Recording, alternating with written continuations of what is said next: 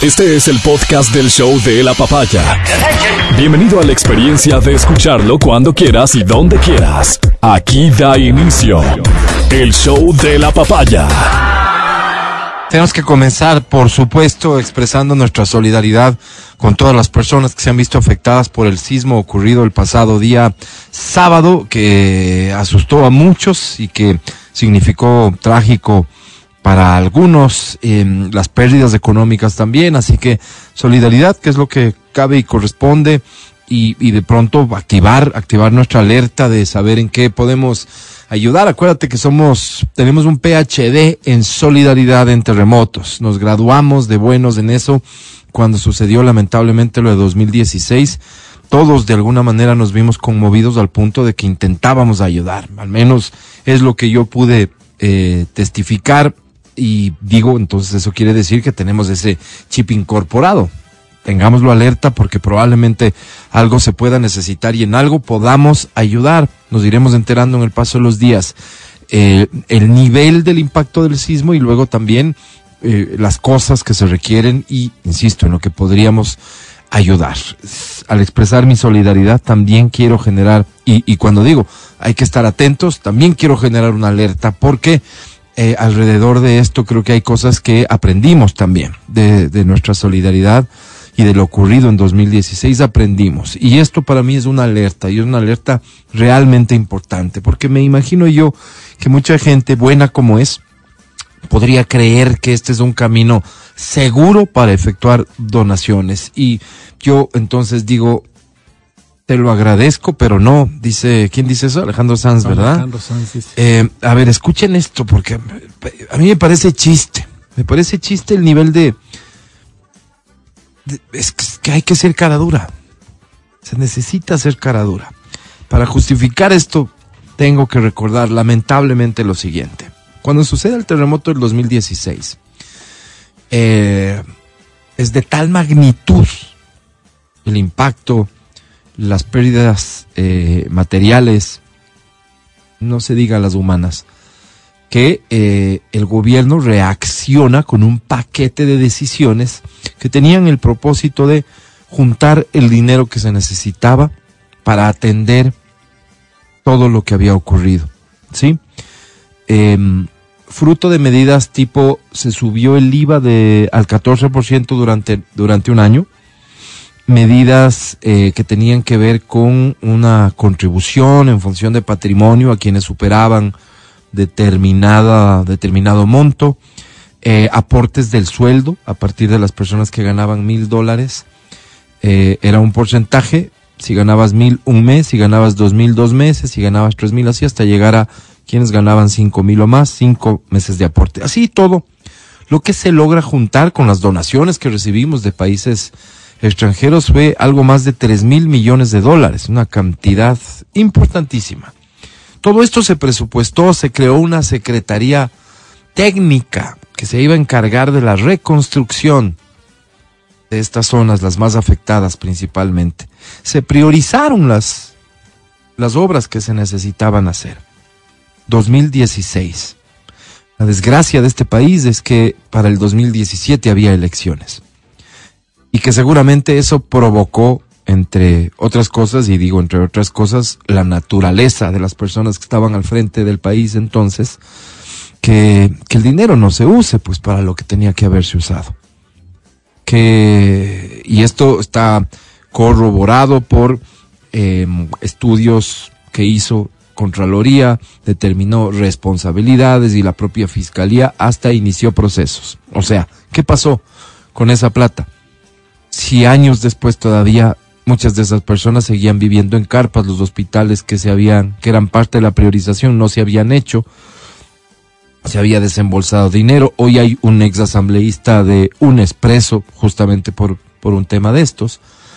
O sea, la política y el robo por delante, porque lo que se hizo y se llegó a determinar es que esa priorización de obras no se tomó en cuenta porque habían obras que podían ser más rentables en zonas en donde los votos que se podían obtener como resultado de realizar estas obras eran eso, más rentables para el partido político de gobierno. Así se manejó como concepto general. como concepto general también y como todo lo que habían hecho hasta la fecha, robo en cada obra, corrupción en cada obra. Entonces, recordándote los lamentables antecedentes de esto, más de 3 mil millones de dólares que no han logrado ser adecuadamente justificados y sobre todo cuyas obras priorizadas por ellos mismos no se ejecutaron, no se hicieron.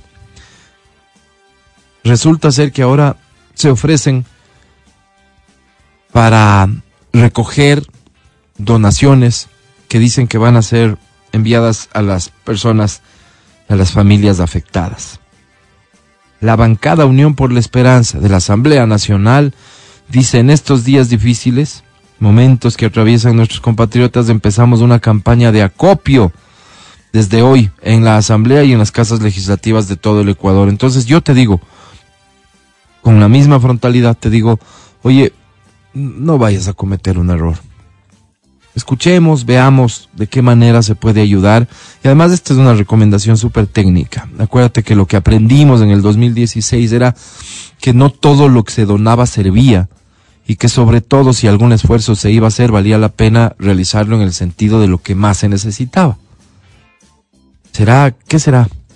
a estas alturas no tenemos esa información aún. Esperemos. Hay que estar pendientes principalmente de las zonas de Azuay y del oro en donde los principales daños se producen. Pendientes, a ver si algo podemos hacer y encontrar el camino adecuado y seguro para poder hacerlo. Esto, digo, ellos, ellos vivirán con, con, con, con su conciencia, ellos sabrán de qué manera enfrentan su día a día. Ellos sabrán cómo ven a, a los ojos a otra persona. Pero problema de ellos, al final. Problema de ellos.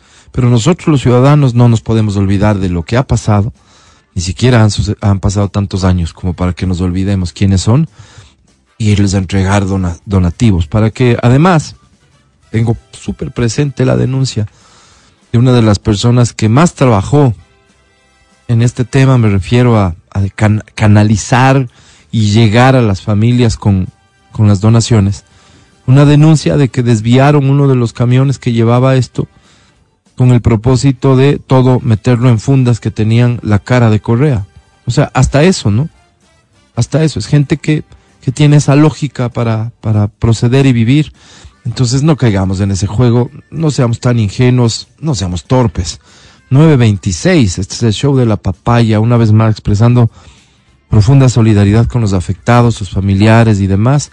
Aquí comienza el show de la papaya. Buenos días. Saludo al equipo del show de la papaya y de XFM. Gracias por escucharnos en Rebamber 89.7, aquí en Quito 92.5. Matías Dávila, buenos días, feliz semana. Hoy es el 20 de marzo de 2023. ¿Cuántos días nos quedan? Amigo querido, ya nos quedan solo tres días. ¿Cómo estás? Buenos días. ¿Podría haber alguien que no entienda de lo que hablas cada vez que te refieres a esto y vas a tener que repetirlo?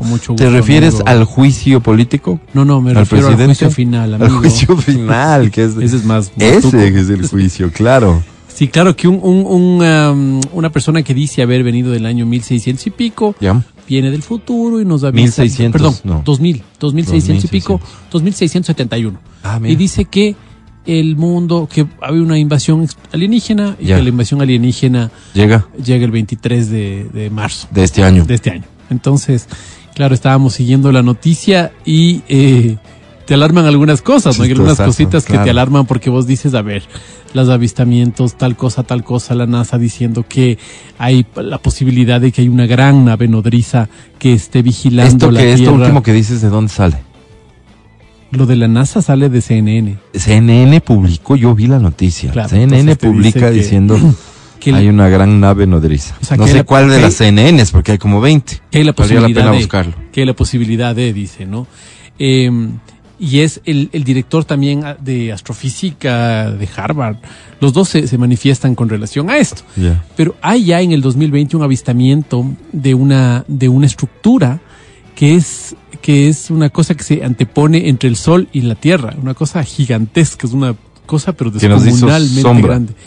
Y hay otra que se da hay una, una mm, creo que en julio del año pasado se ve que de una aurora boreal sale una cosa enorme, gigantesca, y que hay muchas, muchas no sé, muchas luces que salen de la Tierra y se unen a esta gran estructura, ¿no? Son estructuras descomunalmente grandes.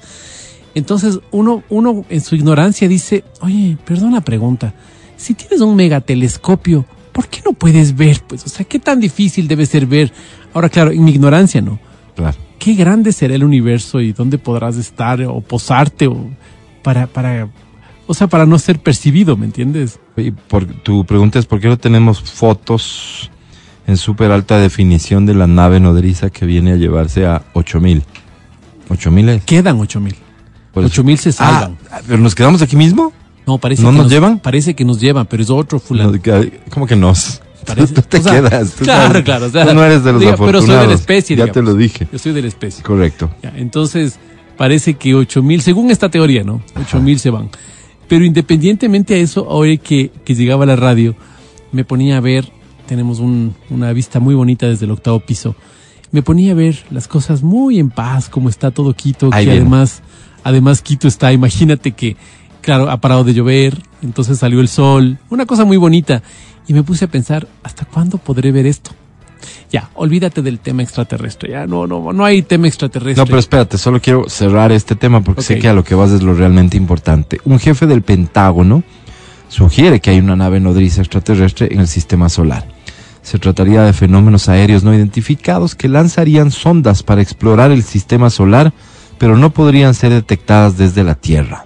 Entonces, es como que colige este jefe del Pentágono, dice, a ver, no, no se ve, pero por estas ondas o qué sé yo, este ruidito, no sé, pongámoslo en términos, lo que oigo, entonces esto me dice a mí que podría ser una nave nodriza extraterrestre. Además empiezan a desclasificar un montón de documentos, ¿no? Documentos de, de personas que han sido, eh, ¿cómo se llaman? Que han sido llevadas, que han sido Abducidas. abducidas, abducidas, claro. Entonces se, se desclasifica un montón de información al respecto. Eh, cosa que también me parece interesante. Entonces me ponía a pensar y decía, ¿cuándo, ¿cuándo será la última vez que vea esto? O sea, ya. Algunas veces hemos pasado, yo no he sido nunca de las personas que, que esperaba el 2002 y dijo, ya, ahora sí se va a acabar esto, ni el 2000 que dijo, ya, ahora Eh, sí nunca se te, acaba. te dejaste ganar por esto. No, no, no, nunca, nunca. Y eso nunca. tuvo mucha fuerza, pues. Mucha fuerza, claro, claro. Pero esta vez no sé qué pasa, pero me quedo pensando y digo, ok, ya, no pasa nada de esto. ¿Cuándo será la última vez que tenga esta posibilidad de ver todo en paz, de ver? Y me refiero a la paz que tú tienes en el otro lado de la radio, que Lo me sea estás para vos, escuchando. pa- la paz que tienes. La paz de haberte tomado hoy tu cafecito con, Sí. con quien sea. Solo, con tu esposa, con tus hijos, con tus guaguas. ¿Hasta cuándo habrá esta paz? Porque cuando uno, eh, cuando uno ve los casos de estos, cuando uno eh, se mete a la historia de cualquier cosa catastrófica, la gente te dice, oye, era un día normal. Salimos y de repente, ¡juega! asoma el, Claro, el oso, el, la Claro, vaca, el- Las Torres Gemelas. las torres gemelas, el huracán, lo que sea. Sí, sí, sí. Entonces vos dices, ¿cuándo será, no? Porque Acaba de pasar el sábado para, Claro, para unas cuantas personas. Así como, así como nosotros Mm. solemos decir cuando estamos tristes, deprimidos, ya mismo sale el sol. Cuando la noche está más oscura sale el sol. Sí, pero cuando hay sol, ya mismo llega la noche también. Claro. Porque todo es cíclico, pues. Entonces me ponía a pensar en eso y decía, wow. ¿Tienes miedo? No sé si miedo, pero tengo una necesidad de aprovecharlo, eso sí. Qué bueno. Una necesidad Eso- de- Eso bien canalizado no tendría por qué ser malo de en lo absoluto, a ti ¿no? lo que vales. Al equipo lo que vale. A la gente que nos está escuchando, agradecerle por lo que vale también. Muy bien, muy bien. Sí, por ahí sí, va. sí, por ahí el mensaje de aprovechar cada segundo, no porque esto se vaya a acabar necesariamente, a sino porque merecemos. A reclutar tal vez jovencitas de 30 que quieran, no sé, vivir conmigo una experiencia diferente, claro, tomando bien. en cuenta que ya se acaba, ¿no? Oye, me, me, me hacen llegar una recomendación que además, fíjate que es eh, eh, eh, algo que ya llevó a la práctica el asambleísta Fernando Villavicencio, que invitó a sus colegas a hacerlo. Dice, en vez de estar pidiendo donaciones, que ellos donen su sueldo. Fernando Villavicencio anuncia que dona el 50% de su salario, de su sueldo, de sus ingresos, invita a los otros asambleístas a hacerlo. La señora que nos marcó a cabina dice este que ellos renuncien a, un- a- a su sueldo y con eso ayuden. O mejor que renuncien por completo, dice. No creo que vaya a pasar, mi señora, pero bueno, de eso estamos hablando justamente, de que hay que expresar incluso nuestros deseos, nuestras aspiraciones y nuestros sueños. Vamos a ver qué pasa porque entonces aquí necesariamente el día jueves, Jueves. ¿no es cierto? Nos vamos a ver a las caras a ver qué sucede, qué desenlace tiene todo Ajá, esto, ajá. ¿no es cierto? Y, y vamos a, o sea, la, la mayor- pero pero la- yo la me, anticipo en algo, verás. Me ver. anticipo en decir, va a aparecer quien diga, no, está mal interpretada la fecha. Puede ser, y la, porque po- eso pasó en el 2012. Claro. Escuché a, un, a, un, a uno de estos personas que estudian física cuántica Ajá. que decías, ¿recuerdan cuando el, el mundo se acaba en el 2012? ¿Quién les asegura que el mundo sigue? Entonces yo me quedo pensando y digo, no me puedes hacer esto, o sea, ya no, me lo hizo No, el gato no. cósmico. ¿Te acuerdas cuando, claro, claro. cuando Novita se despierta del sueño y ha sido él un mutilado de la Hiroshima y Nagasaki? Ya, pues, o sea, ya con eso tuve suficiente y ahora viene este fulano a decirme quién les asegura que No, esto no, yo sigue? por eso esos fulanos prefiero no irles, porque quieras o no, te meten algún gusanito ahí que algún rato sale con la duda. Mm. O aunque sea una noche larga de Entonces, insomnio, sí. te, te arruina. Entonces, lo que espero que pase, Sí, espero que lleguemos al viernes sí. y que digamos, bueno, pues tal vez se equivocó la fecha, el fulano, veamos qué dicen y se acabó el Exactamente, problema. y luego pues aparecerá alguna otra teoría por ahí. No es la primera vez. Exacto. Es bueno recordar eso también, pero las reflexiones en positivo que te deja, el solo suponer que esto podría tener un fin cercano, creo yo que valen la pena usarlas para el día a día y ojalá nos quede mucho tiempo por disfrutarnos mutuamente. Exacto. El podcast del show de la papaya. Con Matías, Verónica, Adriana y Álvaro. Eh, saludamos nuevamente a Riobamber 89.7, a Quito y sus alrededores en 92.5. Quisiera dar una instrucción al aire, si me permiten, a nuestro amigo, el alcalde electo Fabián. Fabián. No me acuerdo, Fabián Isa. Ok. Fabián Isa, este, que, que me lo inviten, por favor, para que hablemos de, de- de cómo va la transición para, para la alcaldía de Rumiñahui Ok. este y, y saber qué planes tiene y saber cómo viene la cosa le habíamos comprometido públicamente además es el único al que le atiné yo personalmente no es cierto Exacto, que, que yo exacto. auguré su triunfo Exacto. a los otros que les auguré pues más bien creo que les Ah, sale la elección pero bueno óyeme este aquí estábamos platicando con con el Mati de cómo estuvieron los conciertos este fin de semana dos conciertos se llevaron a cabo y que regalamos nosotros boletos. Quisiera que a partir de hoy a las personas que se ganan boletos con nosotros les comprometamos a una respuesta de elemental. Claro. Reciprocidad. Cortesía, cortesía, sí, ¿No cierto? Cuéntenos cómo les fue, pues. Claro. Incluso si tienen quejas. Coroneno, coroneno. alguna cosa, sí. claro. Eh, ¿Qué tal el show? ¿Qué, la- qué tal el artista? El artista, las Así canciones, es. estuvo bueno, Así estuvo es. malo. Cani García. ¿Qué tal estuvo Matías Dávila? Estuvo excelente, Álvaro. Sabes que presentó su nuevo disco. Sí. Entonces nosotros, los que, los Sus que, fans. los que queríamos que toque las canciones El anterior- catálogo, del sí, catálogo, sí. estamos un poquito inquietos. Sin embargo, no hay que negar que es una, una compositora de primer orden. No, no, canta increíble. Es además, pues. impresionante. Mm. El frío nos jugó una mala pasada, hacía muchísimo ¿Dónde frío. Fue? en el Ágora, Álvaro. En el Ágora, En sí, el se siente frito ahí. Sí, Claro, sí, sí, claro, claro. Pero lo disfrutamos muchísimo y al último ya empezó a cantar las canciones estas que... que- El, que nos- catálogo súper famoso, claro. Cerró y la gente vuelta Oh, loca, me imagino. Todos vueltos locos. Qué bueno, qué chévere que hayan disfrutado. Este, ¿quién me da un reporte de Camilo? Yo no pude ir y qué pena, me- le quedé mal a Camilo, pero no pude. Pero no Me- se dio ocupé, cuenta, porque tanta gente, tanta gente. Eh, pero vi unas imágenes y creo que la gente estaba bien contenta. ¿Quién me da un reporte qué tal estuvo el concierto de Camilo? Por favor, vi muchas mamás y papás así como que poniendo, no, todo justifica ver, se referían a su hijo, a su hija pequeña, esta sonrisa. Entonces como que acompañaron a sus hijos para ver a Camilo, pero habían buenos comentarios del concierto de Qué Camilo. chévere. Claro que sí, claro, es un artista que, que jala un montón, sobre todo público joven, joven, y entre esos jóvenes, jóvenes, incluso eh, preadolescentes, niños Ah, que, mira. que no irían solos a un concierto, entonces tienen que ir con sus papis. Qué Papá loco. o mamá Ok. acompañando y diciendo, no, yo feliz aquí en Camilo viéndole cómo disfruta mi hija o cómo disfruta mi hijo. Cualquier persona que pueda, que tenga la gentileza de compartirnos una opinión de qué tal estuvo el show de Camilo, para bien y para mal, le vamos a agradecer mucho el 0992500 y Oye. como nosotros acostumbramos, le agradecemos con un premio. Oye, en nuestra, en nuestra época no pasaba eso, ¿o sí? ¿De qué? El tema este de te acompaño a un concierto, mi hijo. A no me películas nos acompañaban. Yo me Yo, o sea, acuerdo yo- que con mi mamá vi Superman, por ejemplo. Mm, pero por Sí. plan familia no sería más bien. Mi no Verás, sé. yo o tengo- sea, no sé, no pero sé. así como concierto, ¿no? No Pues, quisiera que nadie piense mal de mis papás, pero mis papás me llevaron a ver una película en el cine Alhambra, que era el que quedaba cerca de la casa. Ok. Kramer versus Kramer. Kramer. ¿Ya? Nada que ver pues, con niños la película. Pero bueno, ya, pues ya tienes un recuerdo bonito de familia. tengo recuerdo de haber visto mi primer seno en la vida. Claro. Porque en esa película creo que se ve un seno. Por algo tengo yo eso en mi memoria como recuerdo. Imagínate qué incómodo. Claro. Kramer versus Kramer. ¿Y tu mamita llevó alguna cosita en la cartera tal vez para compartir ahí en el no cine, sé, ¿no? No sé, no, no, no, no, no. Imagínate cuántos años habré tenido. Muy niño, muy niño. Y después no, más bien con amigos, porque creo Claro, que era más fácil salirte con amigos ya cuando tenías 12 añitos. Claro, claro, claro. Yo me ¿No es acuerdo, verás, yo me acuerdo igual que mi papá nunca iba.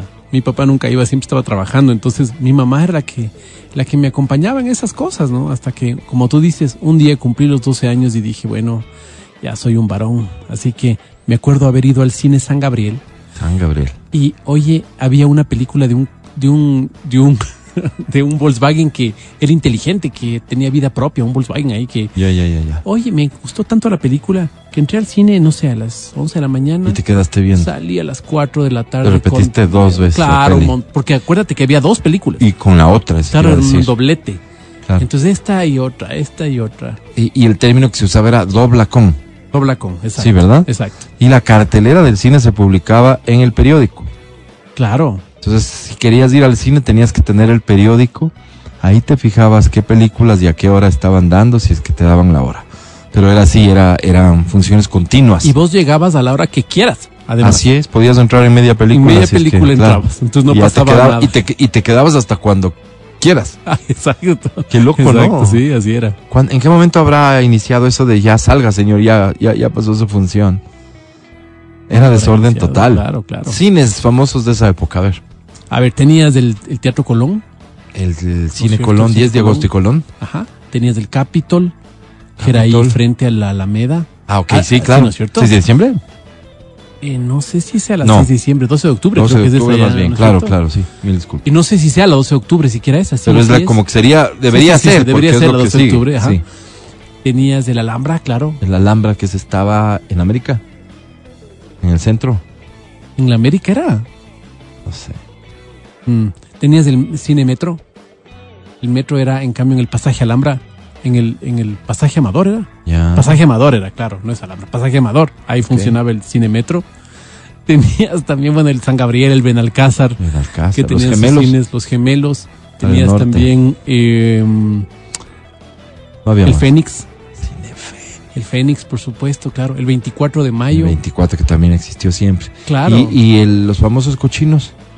Y los Granada cochinones. El Granada. Granada no sé si era cochino. Tal vez tú, tú me No. dirás, yo no sé. Yo me acuerdo del únicamente el Hollywood, que como hemos hecho tantas veces el reclamo aquí, lo perdimos gracias a los hermanos evangélicos. Sí. Y, el, y el América. Sí, pero no, no me acuerdo de... El cine aeropuerto. El aeropuerto, claro, el cine aeropuerto. Oye, ahí Sí, vi señor. menudo, pues. Ahí vi menudo. Qué cosa tan simpática, claro. La peli del Volkswagen se llama Cupido motorizado enamorado. no puedo creer. Dios mío. El cine República que estaba aquí El abajo nuestro, pues, República, claro. el República. Qué increíble. O sea, cines, afición al cine siempre ha habido, mercado ha habido, porque ha habido siempre muchos cines. Claro, yo te conté la historia cuando vi, cuando vi Ghost. Te conté. No. Voy a ver Ghost y me gustaba una chica. Y fuiste con la chica. Y fui con la chica, pero la chica no me paraba mucha bola. Ya, amigos. Todos éramos amigos. Y yo comienzo a dar mis primeros pininos en el campo de la estrategia. Entonces, hiciste? esta niña era una familia grande, pero el papá de ella se había ido. Entonces ella, ella tenía esta falencia, digamos, de papá, Ya. ¿no? Le veía a su papá al fines de semana, ¿no?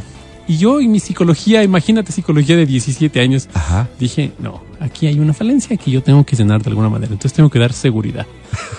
Entonces le digo a un amigo que tiene muy mala facha hasta ahora, le digo, tú nos vas a asaltar. Entonces yo voy a cruzar la Carolina porque tengo que cruzar- estaba en el cine en el Benalcázar. Voy por la Portugal, cruzo la Carolina y tú me asaltas en la Carolina. Sí, yo te hago frente. Ella va a decir, no, cuidado. Yo te hago frente, te hago correr. Sí, y vos te vas, ahí te vas insultándome alguna cosa y yo quedo como un héroe. Álvaro, dicho y hecho. Me asalta el tipo. Entonces yo como héroe, ella, cuidado, no, no te, déjame. A mí no me intimidas, no sé qué, hijo de tal y cual. Y yo, yo valientísimo ahí, le hice correr. Como fue el plan. Ah, eh, ¿qué fue? Un día después o dos días después me declaré, la chica me aceptó. Porque imagínate, yo era un héroe, pues, o sea, un tipo valiente, un tipo... Pasan de esto unas dos meses y nos invitan a una parrillada. Y vas a creer que le invitan al delincuente también. Pero el delincuente no se tapó el rostro o algo. Nada, pues, oye. Entonces vamos y dice, oye, ¿yo qué? Ese no es el que nos asaltó. Y claro, todos le saludaban y claro, quedé como un zapato, imagínate. ¿Confesaste? ¿Se es que claro, es que, es que ya me puse nervioso, pues entonces tuve que confesar, pero hasta ahí digamos que lindo, lindo, pero como dice el SAS, el Special Air Service, dice, en los detalles está Dios. Claro, Qué increíble historia. Invitarme a ladrón. Estás escuchando el podcast del show de la papaya de XFM. Atención, es una confirmación de la información que compartió Miguel Rivadeneira al cerrar el espacio de opinión de estas emisoras. Em, el periodista Lenin Artieda recibió esta mañana un sobre que contenía un pendrive. Al insertarlo en el computador, abrió el sobre y lo insertó en el computador, el computador estalló al interior del sobre también había una nota amenazante contra el comunicador, quien es el conductor, como muchos sabemos, del espacio contacto directo. Eh, en concreto ha sido víctima eh, de un atentado que a Dios gracias no deja eh, ningún daño, ni heridas, ni daños materiales, según se dice, salvo el del computador en Ecuavisa y en la persona de Lenin Artieda, a quien también expresamos nuestra absoluta solidaridad. Esto ocurrió esta mañana, lamentable información que se confirma a esta hora en el mismo portal de Ecuavisa. Eh, a ver, nada más una corrección aquí porque yo había dicho algo mal. Alhambra, dicen el cine Alhambra quedaba en la Guayaquil, el Alameda, el Atahualpa. ¿Cómo, cómo? No entendí. Tampoco yo. Pero que el Alhambra quedaba en la Guayaquil, eso sí. No, no. Yo dije América, creo en la Guayaquil y Caldas, de hecho. El Capitol en la avenida Gran Colombia. Gran Colombia es de esta calle, sí señor, Gran Colombia es. Sí, correcto. ¿Había un cine del colegio La Salle? No, sabía yo. A mí me dicen eso acá. Colegio La Salle también tenía cine. Los colegios super nice tenían cine y solamente habían dos, tres. Claro, claro. Dos de hombres y uno de mujeres, porque antes eran de hombres, solo hombres, de mujeres, solo mujeres. Claro, claro, claro, No habían más, ¿no? No. Esto de la Salle, ¿qué Ahora, ahora, mira, yo me acuerdo que tuve que ir a hacer un reportaje, trabajaba para el diario El Comercio, tuve que hacer un reportaje en el año 98 más o menos, entonces me mandaron al Puyo, estuve en Shell. Entonces la idea era ver qué hacían los muchachos, cómo se divertían los muchachos. Y verás cómo era su cine. Había una casa grande, grande, grande. Y esta casa era una casa, pero de esas casas, o sea, fea como ella sola, ¿no? Una casa hecha a la, o sea, hecha, yo creo que la señora tenía platita y hacía un cuarto para que tengas una idea. O sea, era una casa sin planificación. Ya, ya, ya, un poco desorganizada, ya. en cada cuarto tenía esas sillas de comedor. Ajá. Ya tenía unas cinco sillas, cuatro, cinco sillas de comedor. Un televisor ahí al frente. Un televisor y un, y un DVD. Yo sí fui a ese cine en Notavalo. Mira, entonces claro, ibas con tus amigos, pues cogías, alquilabas una peli abajo. Entonces ahí pues ya las cochinonas. Para eso era, ya había el, el Betamax o el VHS. Claro. ¿No es cierto? ibas y ponías. Ajá. Entonces era... Ese era el cine. Ese era el cine, Sí, sí, sí, yo sí fui a una función de esas en Otavalo, no me acuerdo qué película vi. Me dicen por acá, eh, eh, perdón la ignorancia, mil disculpas, pero gracias por ilustrarnos. El, la Salle había, en la Salle había el cine Quito. Ah, no, no, nunca fui ni me supe. Espérate que el, querido amigo y periodista Juan Carlos Calderón me dice, Cine Quito del Colegio La Salle, correcto, sí señor, ah, gracias Juan Carlos ah, querido, él lo confirma, entonces es un cine, yo no recuerdo haber ido ahí, ¿y había algún otro? Ya que hemos mencionado prácticamente todo, sí, sí, claro, al frente de la Basílica, sí, tienes toda la razón, ¿cómo no? ¿Cómo no? Es más, a ese, sí, sí fui, porque yo vivía ah, cerca. Ah, mira. Claro que sí, tienen toda la razón. El Teatro Rumiñahui. ¿Y ese? Ese sí tampoco. ¿Cuánto tiempo que existen los cines en, el Valle de los Chillos? ¿Cómo se llama el cine de allá? No, ¿Hay un centro comercial? Ajá. ¿No es cierto? ¿Cómo se llama? El River Mall. Y ahí hay unas salas no es una sola, son salas de cine. Eso también tiene un montón de tiempo ya. Claro, son de esta época más moderna, Claro. donde tienes varias salas de una compañía de cine en centros comerciales. Cine Cumandá, El cine Comandá, que lo acabo de mencionar, sí. ¿no es cierto? ¿Es en dónde estaba? ¿Cuál era la dirección? Es cerca de la Marín. Cerca del playón de abajo, creo. Cerca del playón de la Marín de abajo, creo que es el cine Comandá. Pero no, no sabría la dirección. ¿A cuáles de estos recuerdas haber ido? Yo, como viví aquí en el norte, fui a- una vez a los cines gemelos. Una vez al cine Presidente. Presidente se del llamaba el del aeropuerto, claro. Ajá, se Ujú, llama Presidente. Muchas veces al San Gabriel, que me quedaba cerca de mi casa, vivía en América y Mañosca, al Benalcázar, al 24 de mayo, al Fénix, que eran los principales que estaban en mi zona de, en mi zona de influencia, entonces podía movilizarme. Me imagino que me daban permiso para esos. Era un tema de permisos, me Claro, imagino yo. claro. O sea, no, no es que podías decir, me voy al Capitol. No, no, al Capitol te vas conmigo, me habrá dicho mi mamá, porque estaba lejos. En el Colón incluso. No, no podía ir al Colón, porque sí tengo recuerdos de haber ido con amigos al Benalcázar y al San Gabriel. Con amigos. Qué edad Claro. tendré. Oye, el canguil, ¿se acuerdan que el canguil nos daba en unas como conos? O sea, cómo se servía el canguil que te daban eran unos como conos. Ah, no, de, no me acuerdo. de papel un poco más grueso, no sé. Y ahí, ahí te daban el canguil. Pero como antes, un heladote. Ajá. Pero antes el negocio no era ese, ¿no? Era un barcito que había ahí, o sea, es- no, no, no era nada. Comparado con lo que es hoy. Claro, Claro, claro, que no. claro. Que no. A tal punto que podías llevar tu comida, pues.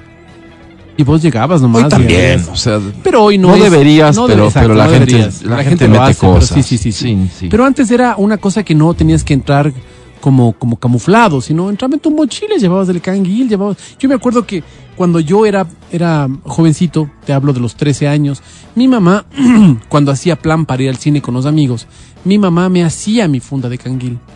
Entonces yo tenía una funda de canguil. Imagínate en qué funda habré llevado, ¿no? Plástica, en la obviamente. funda donde le dieron el regalo del payaso de cerámica, alguna cosa. Ahí llevaba mi funda de canguil y iba al cine pues con esa funda. Y si querías alguna otra cosa, tu mamá te hacía. No es que compraban los banchis, los... No, no, no, no. ¿Quieres eh, patacón? Yo te hago. Más caseramente se resolvía todo. Sí me acuerdo los hot dogs en el cine también, de siempre. Eran buenos. Yo tengo memoria de que eran buenos los hot dogs. No sé qué más vendían. Seguramente lo típico de un barcito, si los chicles y los chupetitos y cositas así. Pero en efecto, eran pequeños barcitos a un lado de la entrada donde comprabas Ya lo que querías. la señora de los tabacos, los chicles. Claro. Es que espérate un rato, pues, ¿no? Casi, casi que venimos. Imagínate qué viejos estamos de la época en que hasta se fumaba en el cine. Claro. Claro. ¿Te puedes imaginar eso? Se fumaba en el cine, Yo tengo una como en los experiencia. aviones y así. Yo tengo una experiencia, verás. Yo fui a ver Matrix, la 1. Fui a ver la 1. Perdón, me cogió una tos. Tranquilo. ¿Quieres que vayamos a un corte? Ayúdame con eso. Vamos a un corte y algún rato nos contará el Matías algo de Matrix. Bueno, gracias por escribirnos, por recordarnos. Ha habido más cines de los que uno se, se acordaba. Básicamente es un tema de, de memoria. El podcast del show de la papaya. Pero mientras seguimos revisando entonces las respuestas a la dinámica. Pero déjame, déjame, Sí. déjame contarte la, la cosa que iba a contarte y que me dio tos. Ah, sí, cierto. Tenías una historia de. Verás, yo, yo vi aquí Matrix. Matrix. la Entonces- 1, me imagino. Estamos hablando de la 1. Entonces ve la 1 y se sienta al lado mío un señor de la costa. Y este señor de la costa hablaba y hablaba y la gente le decía, shh, shh, que se calle, ¿no? Él me preguntaba a mí, oye, brother, tal cosa. Yo decía, no sé, hermano, pues pu- puedes hacer silencio. Tú sí le decías que haga silencio. Sí, por favor, le decía, estoy viendo. Y la gente, shh, Claro. Pero, pero Chuta, venía. mangos. Y preguntaba cada rato. Y pese que le hacían callar, él seguía preguntando. Si esta persona no sé qué, si no sé qué, no sé cuánto. Yo decía, ya, pues, o sea, o sea, me quitó la paz en la película. Fue, fue tenaz, ¿no? Porque no, no estás acostumbrado a estar comentando Sí, con un desconocido. ¿qué Bueno, él sí. Él sí. Entonces, bueno, dije ya nada. Cuando la Matrix 2 se, inau- se, se, se- estrena. se estrenaba Matrix 2 y estaba yo en Guayaquil y digo, no, que yo no me puedo perder esto, yo veo aquí. Entonces me fui a un cine en la avenida 9 de octubre, me fui a un cine ahí, creo que se llama 9 de octubre, de hecho el cine. Entro y todos eran como el señor. Todo el mundo comentaba la película, entonces me di cuenta que era un tema cultural. Sí, verás, a No mí me pasa exactamente lo mismo. ¿Cómo me divertí? No me acuerdo qué película fue y de hecho me salí del cine. Fuimos a Guayaquil y decido entrar al cine, Ya. ¿ok? Nadie se callaba un segundo, todo el mundo hablaba. Yo no podía creer lo que estaba pasando porque en serio tenías que concentrarte full para entender la película y todo esto. Por último, sentados en una banca así como no estaba la sala llena, un mal encarado se me sienta atrás diagonal. Entonces dije, ok, no, no estoy listo para esto. ¿Viste lo desprotegido que te sientes cuando vos no estás mirando? Claro, O sea, sabes que tienes atrás algo que vos consideras peligroso, haya sido o no peligroso, vaya Claro, sido claro. Mi, mi prejuicio o no. Claro, claro. Pero estaba en un ambiente que no me sentí cómodo, me fui del cine. Pero tienes toda la razón. Gente acostumbrada a platicar. Pero no te imaginas, yo en cambio me divertí mucho porque me acordaba la primera, ¿no? Tuve que ir otra vez al cine, tuve que verla de nuevo y todo. Pero la segunda, cuando ya vi que todos eran iguales, me divertí un montón porque dijo esto es un tema cultural y me mataba de la risa las cosas que decían.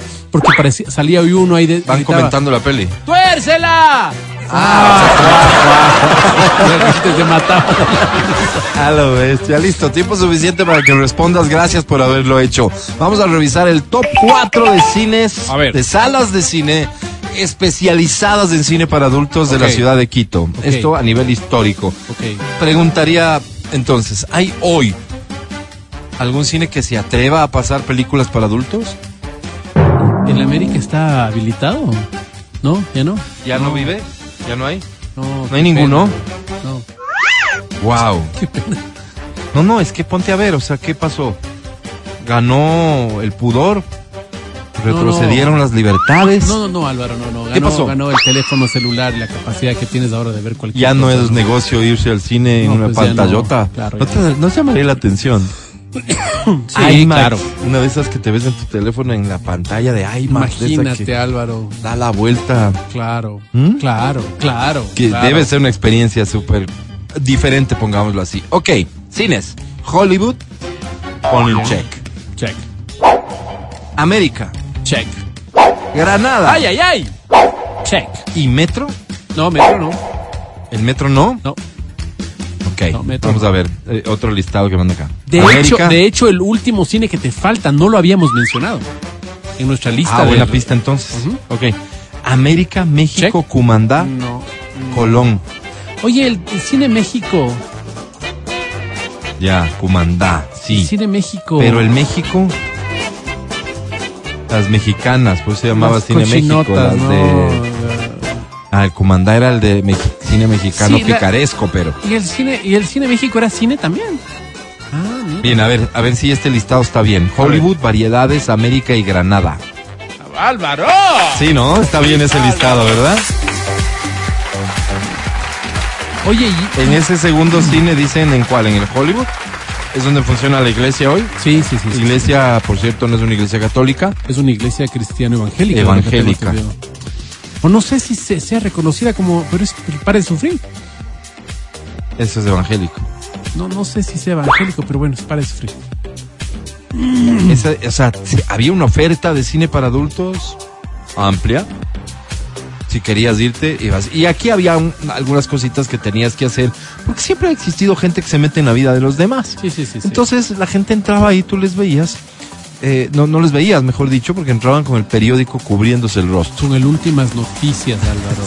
O sea, eh, para entonces debe haber sido el único diario vespertino. Ya tal vez había el extra también, o podías comprar por la- algún matutino, porque no necesariamente tenías que comprar el que salió ese rato, pero la costumbre Pero es que era. el tamaño del vespertino, por eso digo. se te veía como más elegante, digo yo, con el últimas noticias. Bueno, sí, pero aparte la elegancia. El, el diario matutino era grandote, pues. Claro, El vespertino era el tamaño que hoy le conocemos al diario La Hora, por claro, ejemplo. claro, claro. Esas características de, de- de diferencia de tamaños. claro. Entonces era súper práctico, era perfecto para cubrirse el rostro el vespertino. Por eso digo, últimas noticias se impuso. Ahí habrá comenzado el éxito del diario, tal vez. Entonces ingresaba la gente cubriéndose, ¿no es cierto?, el rostro, porque por algún motivo les daba vergüenza. Claro, Sí. claro. ¿Qué cosas pasaban ahí? Yo no me atrevería a dar, a declarar ciertas las historias que he escuchado, pero he escuchado cosas. Había feas. mujeres, había mujeres. Hombres y Por mujeres. ejemplo, si tú querías ir con tu pareja, no ibas al donde estaba el vulgo. Ibas a Luneta, Luneta, que era el segundo piso. era segundo piso. Entonces, ahí ¿Costaba ibas- más? No, no costaba más, pero de alguna forma tenías un poco más de privacidad. Sí, no te estaban morboseando ahí los otros. Ok. o, claro, porque es que imagínate lo incómodo que debe haber sido para tú como hombre, ponte ya y entras a ver una película de estas, pero la sala está llena de mujeres. Claro. Te vas a sentir visto, observado, ultrajado, faltado el respeto, probablemente. me suelo sentir frecuentemente así. Ah, pero espérate, las historias que yo he escuchado de estos cines, les, les, les juro que nunca entré. Porque cuando estaban en pleno apogeo yo era muy niño y nosotros ya crecimos con el VHS y demás. Entonces ya verte una película de estas era una actividad más cercana, más íntima. No tenías que ir al cine. Nunca vi como una experiencia esa. Nunca entré. Pero se han contado cosas de que entraba la gente ahí a masturbarse. Sí, sí, sí, sí, pasaba. Yo sí iba. Yo en cambio Imagínate que entraban a masturbarse. Entonces, el siguiente pasajero, digamos, de ese, de ese asiento. Claro, yo recuerdo que una vez estaba en ese cine. Yo en cambio siempre iba con amigos. O sea, era plan de amigos. Pero única, la, la única vez que se me ocurrió ir solo, entro solo. Porque todo el mundo entraba solo. Nadie entraba entre amigos. Yo entraba entre amigos. Cuando... ¿También te cubrías del rostro tú? No, no, no, no, no, me cubría el rostro. Entonces resulta que estaba solo ahí y se siente un fulano al lado. Y este fulano me veía y me veía y ya me puse súper incómodo. Entonces dije, en cualquier rato, este me roba, me besa. No, no sabía qué podía pasar. Entonces opté por salir corriendo y salí del cine corriendo. Te asustaste. Me asusté. Te asustaron. Sí, sí, sí, sí. No, no, o sea, las cosas que se tienen que haber visto ahí tienen que haber sido bien heavy. Me pongo a pensar en los que trabajaban, porque para entonces había gente que te ubicaba en tus lugares en los cines con una linterna. Claro. Entonces este era el acomodador que tenía además la misión seguramente en estos cines de intentar evitar que pasaran estas cosas, pues. Y de pronto me imagino yo te apuntaban con esa linterna. Claro. Te agarraban cuando pasabas a la sala, pasabas por una cortina. Era una cortina de terciopelo negro, gruesa. o, concho de vino. O concho de vino. Oye, que olía a todos los años del mundo. O sea, esa vaina había sido fabricada en los 1800. Era una cosa que movías y se caían los ácaros, así. Ahora, cosa horrorosa. Horrible, horrible, horrible. Y muchos de los cines de esa época tenían esas cortinas y olía húmedo dentro. Wow. Porque claro, nunca, nunca se ventilaban estos cines, hablemos de cualquiera. ¿Cómo habrá sido el aseo, digamos, de las salas? Yo no sé. ¿Qué nivel de limpieza? ¿Cómo, ¿Cómo hacían la limpieza? Yo no sé. Y en particular en estos cines me pongo a pensar. Claro, imagínate. Y, está pues bien que yo diga que eran cines de bajo presupuesto. No, no, sé, no sabría decir. O sea, comparando una sala de estos de este top 4 con una sala, digamos, de un cine tipo Colegio San Gabriel. No, no te podría Era igual, no. Sí, había un estándar que se respetaba, me dicen acá, las personas que asistían frecuentemente a uno y a otro. Sí, sí. A uno y a otro. Sí, fíjate, claro, claro, claro. No, no, ahorita me encantaría volver a esa época y por eso quería decir yo, si alguien puede verificar esto que me dicen que la América todavía sigue abierto. Me dicen que todavía sigue abierto y que mantiene su especialidad de cine para adultos. Ah, mira, super Si es el caso, podríamos hacer plan. ¿Ok? Claro. Salgo a las 12. Le regresamos al show de la papaya. Muy bien. El podcast del show de la papaya. Gracias por escucharnos. Roberto, te mando un fuerte abrazo. Veo que es la primera vez que nos escribes y me dice, olvidan el cine Mariscal en la avenida Colón y Amazonas. Colón y Amazonas. Cine Mariscal, ¿cómo les parece? Yo no me acuerdo. Roberto, ¿de qué, de qué época nos estás? tal vez es otro viajero del tiempo, tal vez él está en el futuro. ¿Dónde está pues el cine Mariscal? En la Colón y Amazonas. ¿Alguien que pueda corroborar la información? y perdón por cierto, Roberto, es el nombre que veo en tu contacto. Si no eres Roberto, dime quién eres pero me, llamó mucho la atención porque yo no tengo registrado eso en mi memoria. No, no. El cine Mariscal, Colón y Amazonas. Hola, dice Roberto, soy Luis. y este comentario que me parece súper atinado respecto de nuestras dudas sobre cómo limpiaban las salas, qué tan pulcras estaban las salas de cine. Y vos mencionaste a los ácaros. Y dice falso. En esa época no habían los ácaros porque no sabían, no sabíamos que existían. Claro, tienes razón. Los ácaros aparecen bastante después. Tienes razón. No su existencia, sino nuestro conocimiento respecto de su existencia. Tengo el dato exacto, solo para cerrar el tema. Este cine mariscal estaba frente a los helados chinos Secao. ¿Ok? Sobre la Colón. Ay, donde después, me dicen aquí claramente, funcionó una discoteca y luego un casino que cerraron cuando llegó la prohibición de los casinos. Ahí funcionaba el cine mariscal. Muchísimas gracias por la información que nos recuerdan. Seguro Yo pasamos por ahí porque cuando éramos... era ya sa- eh, salsoteca y vi a Willy Colón ahí. Ah, ¿en serio? ¿Ah? No, estás equivocada de lugar. Escucha el show de la papaya cuando quieras y donde quieras. Busca XFM Ecuador en Spotify. Síguenos y habilita las notificaciones. Vuelve a escuchar este programa en todas partes. En Spotify, XFM Ecuador. Seguimos con el show de la papaya en Exa FM. Ahora presentamos A la Sensei de XFM.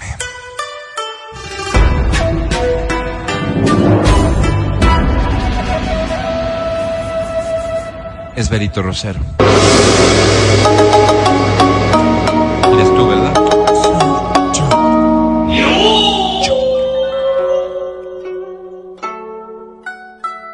Que la paz y la solidaridad primen en esta semana, muchachos. Eso. Por aquí también. Solidaridad, pero, pero bien, bien orientada, digamos. Y, y claro, encaminada de acuerdo a lo que realmente funcione. Vamos a hablar el día de hoy de algo que quizás eh, en muchas ocasiones nos negamos a aceptar.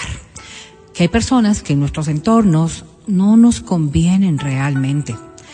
Y creo que notarlo es parte fundamental de cambiar tu forma de vivir. Ahora, ¿por qué es importante estos cambios? ¿Por qué es importante que aceptes que hay personas que no te convienen? Por los daños y las repercusiones que pueden tener en tu vida y que en muchas ocasiones no nos percatamos. Esto eh, pasa desde procesos de, de inmadurez. Eh, ustedes han visto que cuando los adolescentes están en crecimiento, que es propia la, e- la etapa de la inmadurez, ¿no es cierto? Lo primero que hacen es ser irreverentes, ser absolutamente rebeldes en torno a las cosas que el entorno pueda decir, sobre todo los más cercanos. Si tu mamá o tu papá te dicen en esta etapa de tu vida, esta persona no te conviene, pues por ahí mismo me de ir, ¿no? Por ahí mismo me de ir. Es como una especie de manifestación de que eh, tengo el control, el poder y que no hay nada que me afecte. Pero esto que pa- podría ser como una percepción natural de una persona que está en crecimiento y que eh, cuyas condiciones psicológicas y mentales están recién madurando, en muchas ocasiones permanece en nuestra psiquis y nos rodeamos o emparejamos con personas que realmente no nos convienen. Esto después da como consecuencia lamentable hechos de violencia, eh, hechos de baja autoestima, hechos de, de, de relaciones de parejas muy difíciles de poder sobrellevar y en ocasiones también repercute en el entorno familiar. Oye, yo veo que la gente suele hablar, ¿no? De, de, de mucho de estas personas que no te convienen, de las malas amistades, los nuestros hijos que se van con estas malas juntas. Oye, ¿y cuando son nuestros hijos las malas juntas? Y cuando Híjole. nosotros somos el problema, porque es, es, no sé, como que hay una, hay una visión generalizada del otro es el problema. Yo no. O sea, yo no soy la mala junta, yo no soy el a problema. ver, y yo sí volvamos, fui, pues. verá, exacto, pero volvamos a nuestros tiempos. Vos te pintabas en casa como el que no hacía porque Eh, cuando te culpaban de algo claro. decías vos, sí, es que el Pancho me, Claro, me dijo que tome. claro, claro. ¿No es cierto? Es que Claro. el Matías me invitó, es que Claro. siempre era el resto. Entonces, tu mamá o tu papá, si es que le daban crédito a lo que vos decías, tenía en todos tus amigos al malo. Claro. Pero vos también eras el malo de la historia de ellos. Claro, En claro. sus respectivas casas. Claro, claro, claro, claro. Entonces yo me pongo a pensar y digo, oye, claro, muchas veces nosotros mismos somos el problema. Y somos el problema porque venimos cargando un montón de taras, un montón de paradigmas, un montón de inseguridades, un montón de... Entonces podemos ser la influencia negativa para un montón de gente también. Absolutamente de acuerdo, lo que no implica que seamos la mejor relación posible para alguien, ¿no? Claro. O sea, definitivamente el reconocimiento y esta introspección que podemos hacer nos servirá para tomar decisiones. esto es lo que quiero ser o pretendo cambiar. Pero cuando nosotros estamos hablando de las otras personas que están en nuestro entorno, entonces nos lleva a reflexiones que son aún más profundas. Porque claro, cuando tú te concibes y ya te miras y te reflejas y te das cuenta, quizás está en tus manos el poder decir, esto mismo es lo que quiero, o decir, no, no, yo tengo que cambiarlo. Pero en cambio, cuando una persona está influenciada, y sobre todo está dominada por una persona que no le conviene, pierde esta capacidad de poder enfrentarlo.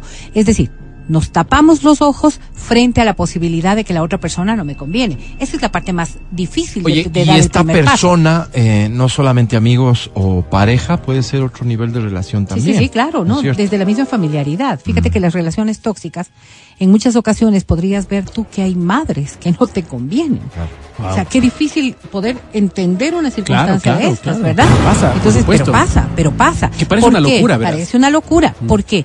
Porque hay ciertas condiciones y ciertos rasgos que a uno nos deberían llevar a pensar. Ahora, ahí están las decisiones, ahí está cómo el ciudadano que está siendo afectado puede tomar medidas para tratar de evitar esa perturbación o esa incidencia en su propia vida. Lo que pasa es que si habrá se trata de la personas y madre, personas. sí. Sí. sí, si se trata de la madre, por ejemplo, una de las cosas que es fundamental en todo esto que estamos hablando, poner límites. Claro. Porque es de allí de donde parte. Pero digo, hay personas y personas porque con unas bastará que tomes la decisión, que bien dice Vero, no es que sea fácil porque podrías estar súper confundido vos, pero por último ya dejas de verle y se acabó, pues. Claro. Pero y relación familiar, lo Sí, que sí, acabas de decir, sí, el ejemplo más dramático, la mamá, ¿cómo resuelves eso? Es muy ¿Cómo complicado. pones límites si normalmente estos círculos eh, eh, incluyen chantaje, incluyen un montón de cosas, pues no? Es que es como círculo vicioso, porque tú necesitas de ciertas cosas, y no me refiero exclusivamente a esta relación de protección de la madre, sino a esa sobreprotección a la que te acostumbraste, por ejemplo. Y entonces vas viendo que esto, eh, eh, esto te, te, te da un montón de ventajas, un montón de ventajas. Deja de lado que- que- que Luchar lo que contra motivó- eso es lo difícil. esto sea el amor. Deja de lado. Sí, claro, claro, indiscutiblemente. Por ahí es donde comienzan los problemas de falta de identificación. ¿Cómo puedo creer que alguien que me ama tanto, Tanto. porque estoy convencido que me ama y seguro que te ama, puede estarme haciendo un daño? No, no, no, no es cierto. Esto que me están diciendo no es cierto. Por ahí comienza la negativa. Claro, claro. Y por ejemplo, relaciones en donde hay violencia. Y no me refiero a violencia física. Hay violencia emocional, por ejemplo. Eh, Una persona que es extremadamente celosa, una persona que es extremadamente posesiva. Es una relación que no conviene. Es una relación que ya debería marcar distancia. Pero tienes un montón de gratificaciones respecto de esta persona. Porque tú estás observando que te cela, pero para que tú estés con ella, pues entonces te llena de un montón de Oye. aspectos que pueden emocionalmente ser satisfactorios. ¿Siempre hay gratificación? De, o, o- de por medio o en la mayoría de los casos, y si no temor. Eh, Eso te iba a Temor, decir. y pero esto- creo que, pero, pero creo que, que solo exista temor serán la menor cantidad de Es casos. que los ¿no? temores son variados, o sea, no es solamente el temor de que me vaya a hacer daño, no, es el temor a la soledad. A quedarme solo, Es el claro. temor, por ejemplo, a no poder a no poder solo o Mm, sola. mm. Y no no solamente lo económico.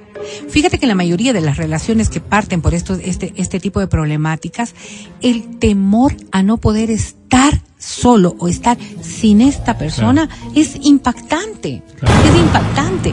No, yo yo trabajo, yo tengo mi sueldo, pero sentirme sola sin su presencia ¿Por qué? Porque lastimosamente cuando estamos hablando de personas que comparten sus tiempos, sus vidas y demás con personas que no les convienen, no están en el camino correcto de, de- de la reflexión. Por eso es tan necesario, y decía yo, esta introspección.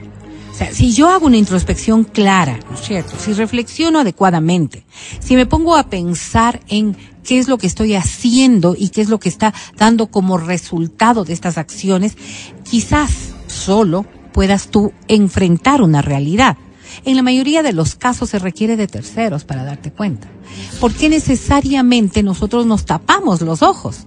Esta es una de las facetas más difíciles de poder sobrellevar, porque tú, como creo que todos en algún momento de la vida, idealizamos tanto a la otra persona que le vemos rosada cuando es verde. pues. Entonces, Claro, si, claro, si tú estás viéndolo así, es difícil que tú mismo puedas. Te pusiste unas gafas, no hay más. Pero si viene alguien y en determinados casos, si es que es un experto, y te empieza a, a- a cotejar con las cosas y los hechos, recién empiezas a despertar. Pero claro, estas cosas ya son pasos muy graves que requieren mucha ayuda.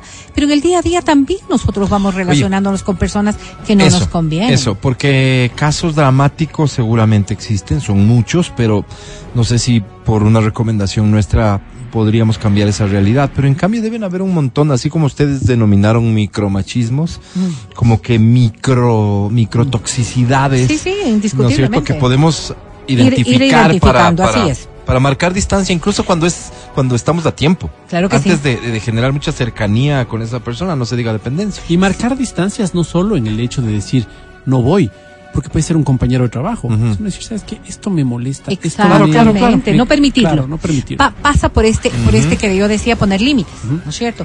Y los límites significa no permitirlo, o sea, no dejar que, no dejar que me afecte, no dejar que me dañe, no dejar que me denigre, por ejemplo. Porque hay muchas personas que en el día a día nos hacen eh, sentir incómodos con nosotros mismos. Es decir, tienen verbales o acciones concretas que nos hacen sentir mal. Esta es una persona que no conviene. ¿Por qué es tan importante que alguien que está en tu entorno eh, te valide? Para muchas personas es extremadamente importante. Es extremadamente importante que el resto de personas que están en el entorno los validen. Entonces, si hay alguien que no te valida, si hay alguien que te minimiza, si hay alguien que te va denigra- denigrando poquito a poquito con ciertas cosas que pueden ser frases, Detalles. que pueden ser exactamente circunstancias, cositas pequeñas, esto en el cúmulo te va afectando Ya. tanto que emocionalmente te, te puede hacer daño. ¿Cómo marcamos una diferencia de cuando esto no es en el afán de dañarte, sino es real? O Pero- sea, Matías quiere venir a opinar respecto de algo que no conoce. Ok. No, no es buen ejemplo, siempre haces eso. A Verónica quiere opinar de algo que no sabe. Ok. ¿Ya? Tampoco es buen ejemplo porque sé todo. Yo Ok, tú. vengo a opinar De algo De que algo esta que vez no no, sé. sabes. Ok. ¿Sí? Ok. ¿Están ustedes en todo el derecho del mundo de decirme, no, no es así? Son las formas. Por eso digo yo. ¿Cómo los- distinguimos entre el, el que ver, intenta, sí, claro, el que claro, intenta claro. minimizarme Fíjate, te voy a poner en otro y el ejemplo que, me está quizás- diciendo la verdad? Pues que no sabes, quizás flaco. es un ejemplo que podría permitirnos entender un poco más esto. ¿Qué te decía el profesor El Abogado? Pero no verdadero sé si amor. ese es un ejemplo. Ávila. El amor de padres, por ejemplo. ¿No es cierto? Voy a poner un ejemplo que es quizás muy, muy repetitivo en determinadas etapas de la vida. No comas tanto porque te vas a engordar. ¿Yo? Y, y ya estás medio. Fíjate, esa segunda parte puede ser muy dañina en este, en este ámbito. Pero es verdad. Es verdad, absolutamente, es verdad, es Sí. verdad. Y ya estás con sobrepeso, por ejemplo. Pero si nosotros entendemos, eh, el padre o la madre que dijo esto, no lo hizo en la intención de dañar jamás al hijo o hija, porque lo que único que quiere es que esta persona, que ya empezó a sentir problemas con su peso, no siga afianzando este concepto.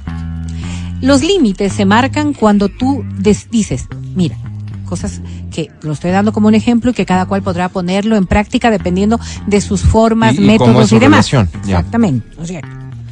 Sabes que yo creo que ese pastel tiene demasiadas calorías. Y como tú estás en este afán de bajar tu peso, deberías comer un poco menos de aquello. Y fíjate qué inteligente lo que dice la Vero, porque tu respuesta inmediata podría ser, no, no estoy. Deberías. No. No, los límites se marcan en relación a no afectar a la otra persona. Si la otra persona es muy sensible respecto de este tema, hay que encontrar los mecanismos para poder decir las cosas, porque no es cuestión de callarte y no decir nunca más nada. O sea, una relación de mudos no sirve para nada. Claro. Pero sí, en cambio, de saber exponer los temas. En muchos casos se recomienda ponerte como primera Lo que me persona. estás diciendo entonces y yo no es voy que en a comer tanto pastel porque no diferencia. quisiera, sí, porque no quisiera subir tanto de peso. ¿Tú tampoco? En estas formas. Yo En sí, estas- Álvaro, es que a mí me encanta. ¿Y ahí qué haces? A ver. Y claro, o sea, decirle, bueno, ¿Ves? pero sería bueno que entonces salgamos a caminar después de que te lo Qué bien. Muy bien. Para que no haya una bien. afectación directa. Porque me es que gusta no, porque no me dice, no comerás Ah, de no te das hipopótamo. cuenta que te está diciendo hipopótamo. No, porque me dice, porque me dice después. Después salimos a rodar. Fíjate que, que claro, son, son formas. Quizás, Claro, por ejemplo, bien, hay bien. una persona, o la relación, la graficación que acaba de hacer, perfecto. la graficación que acaba de hacer Alvarito. Las relaciones de entre Álvaro amigos pueden ser tan bonitas, ¿no es cierto? Pueden ser tan hermanadas, o las relaciones de entre hermanos puede ser. Yo Oye, ya estás más gordo, cómodo. gordo, gordo, estás No, pareces pero yo me siento más cómodo con uno. Oye, ¿sabes qué pasa? Que ese pastel está lo bestia, pero... Ve, Mati. yo creo que ya estás gordo. Esto no te está ayudando. Debo tener razones para decirte esto, ¿no es cierto? Mire, fíjate, ayer que nos fuimos a jugar, ¿cierto? Las chicas ya no te están parando mucha bola. Claro. Está bien. Ve, a mí también me gusta el pastel. ¿Por qué te parece si nos comprometemos a hacer un poco de ejercicio tú y yo? Claro. Fíjate, fíjate. Claro, formas y formas, ¿no? Sí, sí, sí, por sí. ejemplo, claro, pero por ¿qué ejemplo, le pero afecta? más- pero A fui ver, frontal. Pero a ver, yo No, no quiero, estoy- quiero que no entendamos estoy algo. diciendo- Quiero que entendamos algo. A veces nosotros nos ponemos eh, en el paradigma de yo soy honesto, que a veces a mí me pasa y yo debo reconocer que, que en ocasiones No, he no sido muy honesto. bruta. No, no, no, no, no para defiendo decir la las cosas. impertinencia. No, no, no, no. No, Escúchame yo- bien lo que te voy a decir. no. Escúchame bien lo que te voy a decir. En estos momentos y cuando nosotros hablamos de estas sensibilidades emocionales, no es lo que tú consideres que está bien.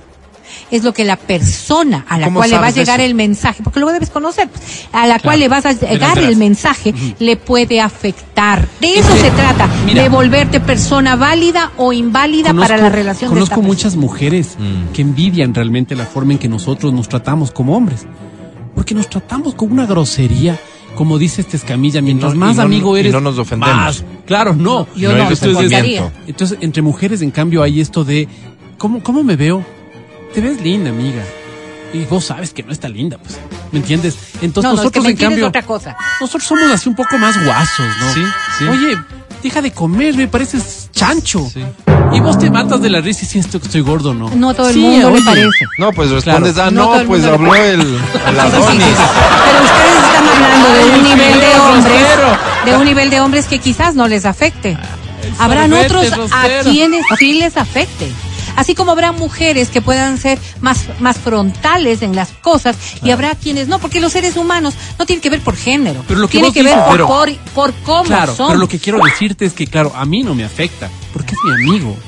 Sí, ¿me sí, pero no necesariamente. Entonces, además. es mi amigo. Entonces, lo que tú dices es las formas. Las- Esto los que has hecho conmigo al decirme que, que coma nomás del pastel, pero que después vamos a caminar, me parece súper interesante. Interesante, O sea, es como- pero yo sabes que temo, no es por defender la impertinencia, no, no, no, yo, yo soy probablemente, es más, me declaro a mí mismo el ser más pertinente del piso 8 del edificio donde trabajamos. ¿ya? Pero yo me temo que La Comentarios de, Jardín de- Rosero. comentarios de ese tipo son ineficientes en el objetivo. Porque por último, si vos estás diciendo algo, lo que estás intentando o debería ser tu objetivo es lograr un cambio de conducta en esa persona en el ejemplo del que hemos hablado. Sin embargo, Pero con lo que yo le digo, con esos tinitos y cosas, no dije nada, no provoco nada. Lo que estoy es cuidando una relación en la que al final no estoy ocupándome del bienestar de la pero otra persona. dependerá de la otra persona. lo que me estoy ocupando es de mejorar, No, no, no, de, cuidar mi día a día. No, no, no. O sea, dependerá de la relación de la otra persona. Y yo empezaba diciendo estas cosas que son tan importantes, ¿no es cierto? No importa lo que tú sientas. Importa lo que la otra persona está sintiendo y el resultado del cambio en la otra persona. ¿Qué tal si cuando tú le dices, como le dijiste, ¿no es cierto? Fuerte, Resulta que le afecta emocionalmente y en ese rato no. A mí me afectó. Para yo ti no que- es fuerte. Yo me hice el que Para me ti gustó, pero, es pero sí me Entonces, afectó. ¿qué los se traumas, pueden decir fíjese, las fíjese, los traumas y las repercusiones, por ejemplo, de las relaciones con los hijos. Las relaciones con los hijos generan un montón de traumas y vemos Sí, sí, nosotros claro. problemas de enfermedades, de, de- de- Claro, de alimentación claro, que están relacionados con este tipo de Qué bruto, comentarios. bruto. Entonces, con sí, sí, este sabemos, tipo de sabemos, eso no comentarios. es- no, no, no, es que son no los límites. Fíjate, lo que tú dijiste, lo que tú dijiste, puede ser absolutamente eficiente para el 90% de las personas. Mm. Resulta que la relación que tú tienes con esta persona a la que le quieres eh, un poquito afectar El bo- el bola. el, eh, lo que come, ¿no es cierto? El bola le decimos. Es el 10%. Y el bola, el ¿Qué? 10%, es, pertenece a este 10% Habló, pues, que se afecta terriblemente, que no te lo demuestre en ese momento, porque de Pero esto parte precisamente. Cuando nosotros estamos con personas que a quienes se les Sí, afecta, ¿no es cierto? No necesariamente te demuestran ese rato. Quizás es mucho más práctico y más visible que este bola te mande al diablo ese rato, quizás no le afecte tanto, pero el otro que se traga, el otro que Me no te dice tragando, nada, el otro que te devuelve con una Sí. sonrisa, Mira puede estar siendo afectado. Pero Por eso es importante claro, este tema. Tengo muy claro que eh, evidentemente la agresión no conduce a nada. A nada y solo vas a dañar. Lo único que te intento discutir es el exceso de formas y cuidado garantizan que siga existiendo una buena relación, pero probablemente tu mensaje no es eficiente con la otra persona en como cuanto todo en a su cambio de comunicación, conducta, Alvarito, ¿no? como todo en comunicación, esto es seguir avanzando en el día a día. Los cambios no se generan de la noche a la mañana. Una persona que tiene sobrepeso no es que comió ayer. Es que ya El viene comiendo desde hace mucho tiempo. Y los cambios que hay que darle a esta persona no se van a lograr con que hoy le digas bola, ¿no es cierto? favor, y que basta. mañana ya va a ser distinto.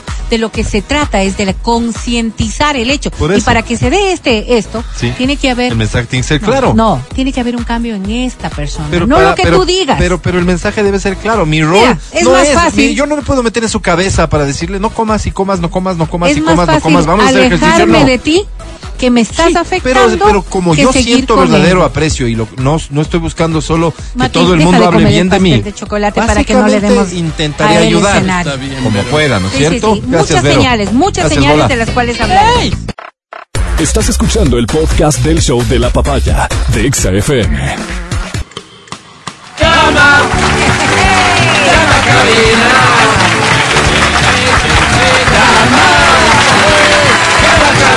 FM. Ah, mira, ¿qué premios lógica. tengo? Bueno, dale. Tengo boletos al cine. Ok. Tengo boletos para que vayas a ver a Morat, que tuvo que Perfecto, perfecto. habilitar una nueva fecha porque la primera se agotó por completo. Ok. Tengo boletos para el concierto de Gloria Trevi. Perfecto. Tengo boletos para el super evento, el Urban Fest 11, que Yo trae quiero, una cantidad de artistas impresionante realmente. Tito el Bambino, De La Ghetto, Jay Álvarez, Álvarez, perdón, Maldi, el Wow. de Plan, Plan B, Plan B, Álvaro. Plan B, Kevin Roldán, Coscuyuela, Trevor Clan, Rakimi Kenway, Piso 21, Lenny Tavares. Dios santo, imagínate todos ellos juntos en un mismo evento. Increíble. Tengo boletos para ese evento también, así que por favor te invito yo con medida y cordialmente a ser parte de...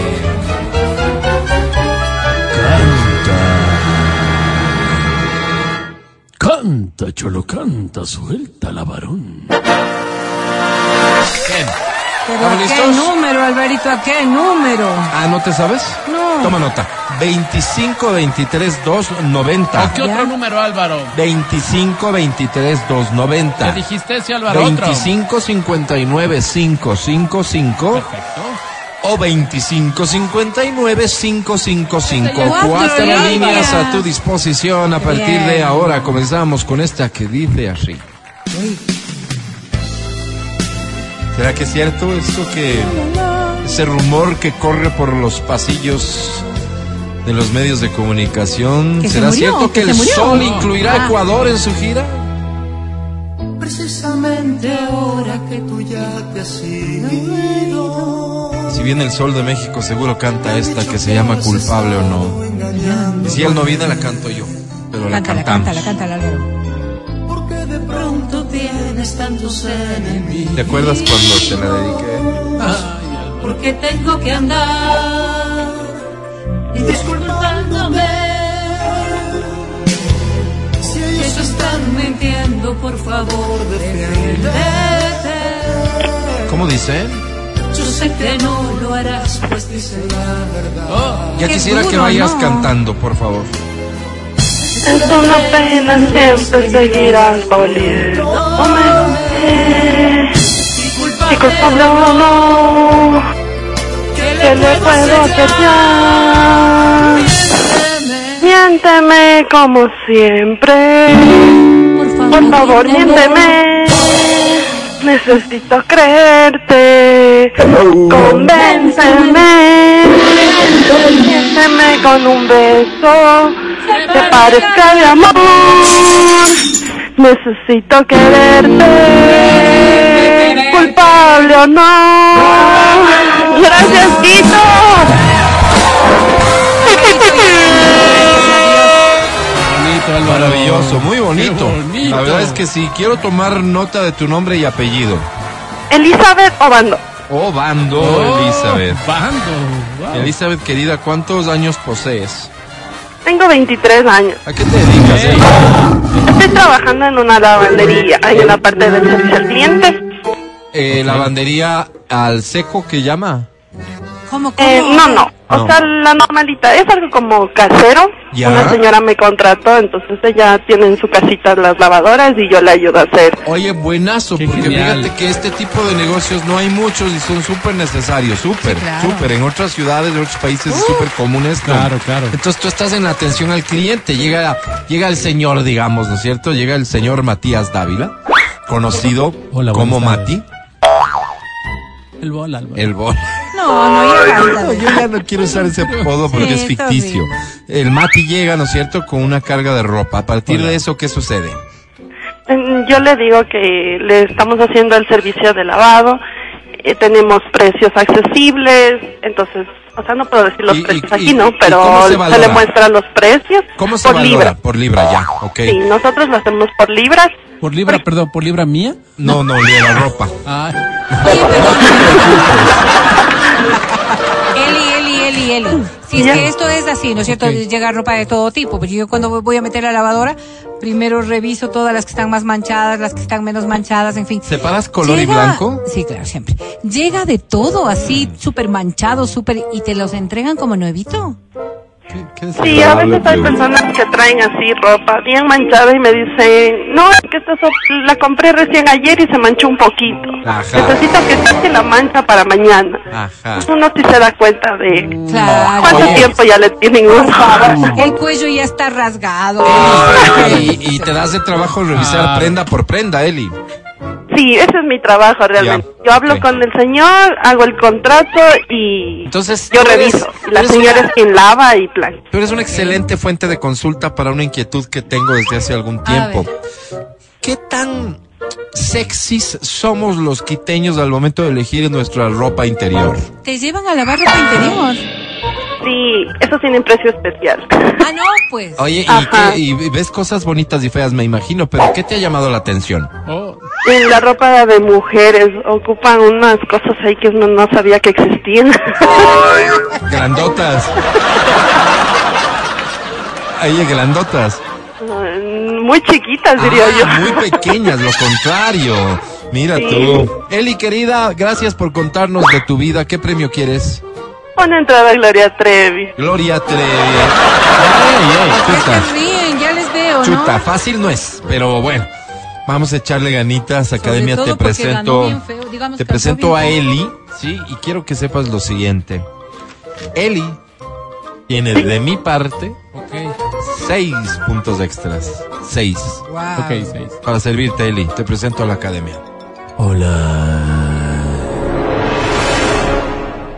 Lástima que, que ahora seamos tan lejanos. Lástima que las emociones se nos hayan hecho recuerdos. Lástima que te siga amando y este amor se nos haya quedado en pausa, Eli. En pausa. Wow.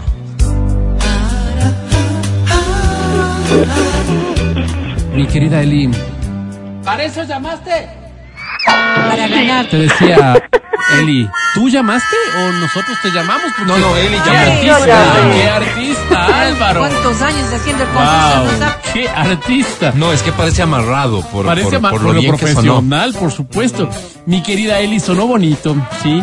Eh, se oyó feo, pero tú cantaste muy bonito. Mi querida Eli, lastimosamente, y me disculpo, y me disculpo contigo y con todas las Elis del mundo, ¿por qué no? Sobre 10, solo tienes Eli.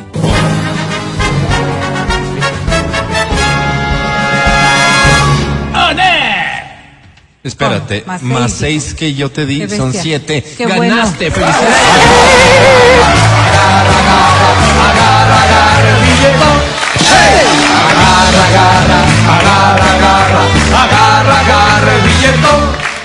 Felicidades, Eli. Representas hoy, tú, Eli, a todas las personas que les habría encantado participar y ganar. Ya no tenemos tiempo. Ay, qué pena. Corte y volvemos. Ganadora.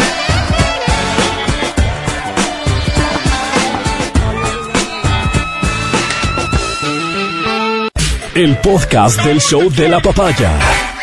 con Matías, Verónica, Adriana y Álvaro.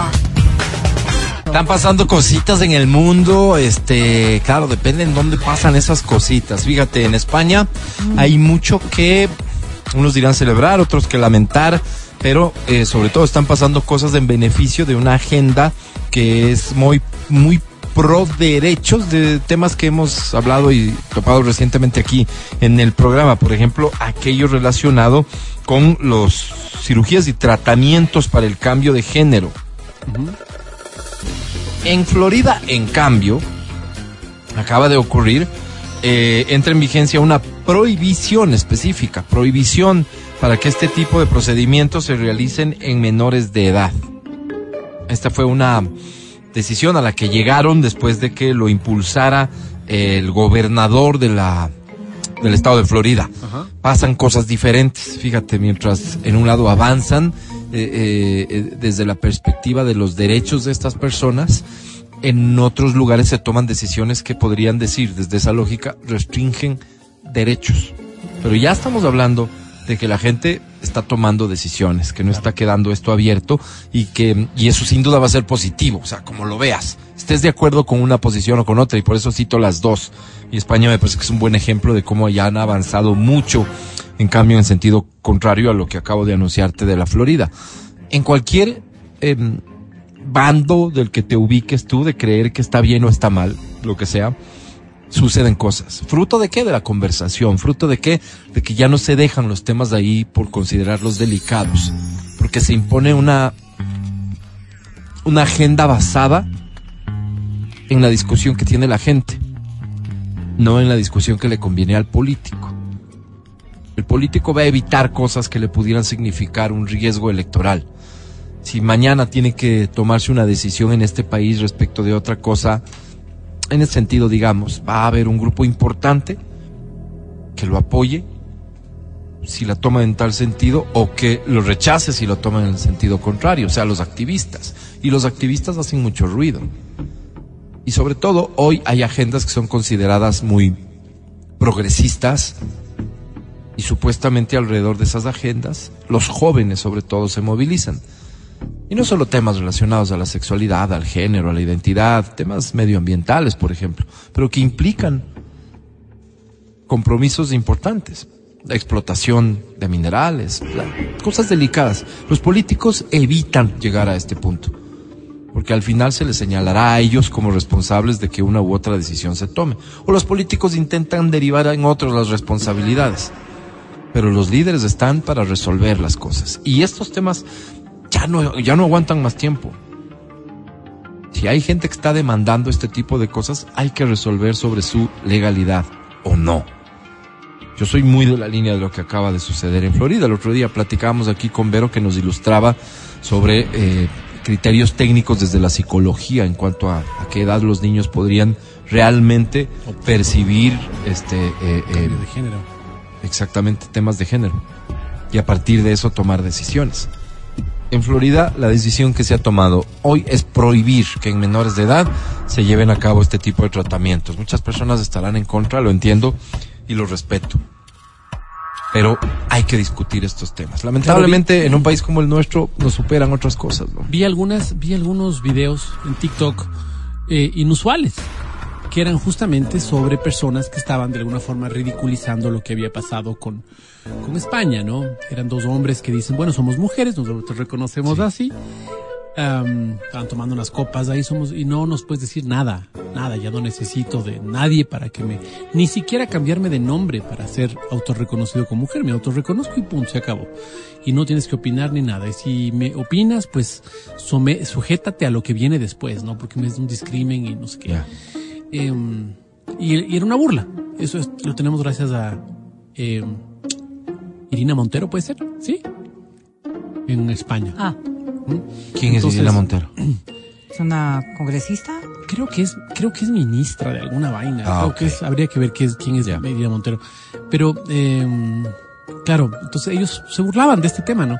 Y, a- y así he visto algunos otros videos sobre esta, esta, esta queja a través del humor, ¿no? Esta ridiculización a través del humor sobre lo que está pasando en este momento en España. Eh, es complicado tener una posición. Es complicado tener una posición. Si bien la tengo, es difícil decirla. Expresarla sin herir. Porque posiblemente estás hiriendo a alguien. Entonces tienes que anteponer esto de, esta es mi posición, de todo respeto. Así me formaron a mí. Así cabe, es como lo ahí cabe lo que Lavero nos estaba motivando a hacer hace un rato respecto de otras cosas. Pero es como, ok, ten tu punto, pero evita herir, ¿no es cierto? Y lo que está pasando hoy, en efecto, Mati, es que de un lado y otro, todo, la defensa de cualquier posición pasa por herir al que piensa diferente. De un punto y de, otro. igualdad, por si acaso. de, un punto y de otro. Ojo. Eh, veo muchas bromas también. O sea, veo mucho desacreditar. Y, y, el tema trans está muy en boga ahorita. Entonces, ¿cómo es posible que hombres disfrazados de mujeres tengan, se sé qué, derechos? Y vaya, eso de hombres disfrazados de mujeres estuvo de más. No es necesario. Y puedes tener un punto muy válido. Y cuando hieres de esa manera, lastimas de esa manera, entonces seguramente solo la ola de violencia va a ir de ida claro. y de vuelta. Claro, entonces, ¿qué, ¿qué, es lo correcto, no? Porque muchas veces... Pero, pero, pero, pero, perdón, Mati, pero la solución no es no hablar de esto. La solución no es tomar, no es no tomar decisiones respecto de esto. Hablemos de un tema en el que estamos un poco más familiarizados, que es el tema del machismo. Muchas cosas diré yo que suenen machistas, que sean machistas, entonces, ¿qué hago para poder expresarme? Tal vez lo correcto sea desde mi punto de vista, así es como veo yo. Eh, perdón si ofendo con lo que voy a decir o cosas como no esas. No es mi intención ofender, nos pero un poco a esta a esta forma de hacer comunicación de las sociedades, eh, por ejemplo, pues ves de los Estados Unidos, de Europa, donde la gente tiene el perdón en el, la punta de la lengua, ¿no? Excuse me, tal cosa, es, vos dices excuse me, pues, en mi país, en cambio, pasas nomás, o sea, no es que, excuse me, tal cosa, excuse me, nada, haces nomás. Entonces, tal vez ellos tienen un poco más arraigado el tema de que tal vez con lo que hago te, podría ofender. Entonces, discúlpame. Tal vez por ahí sea, no o sea, si todos partiéramos de saber que el otro no tiene intención de perjudicarme ni ofenderme, entonces creo que, que, la tolerancia sobre cosas que se dicen podría existir. Pero no es solución seguir afianzándonos en los hechos.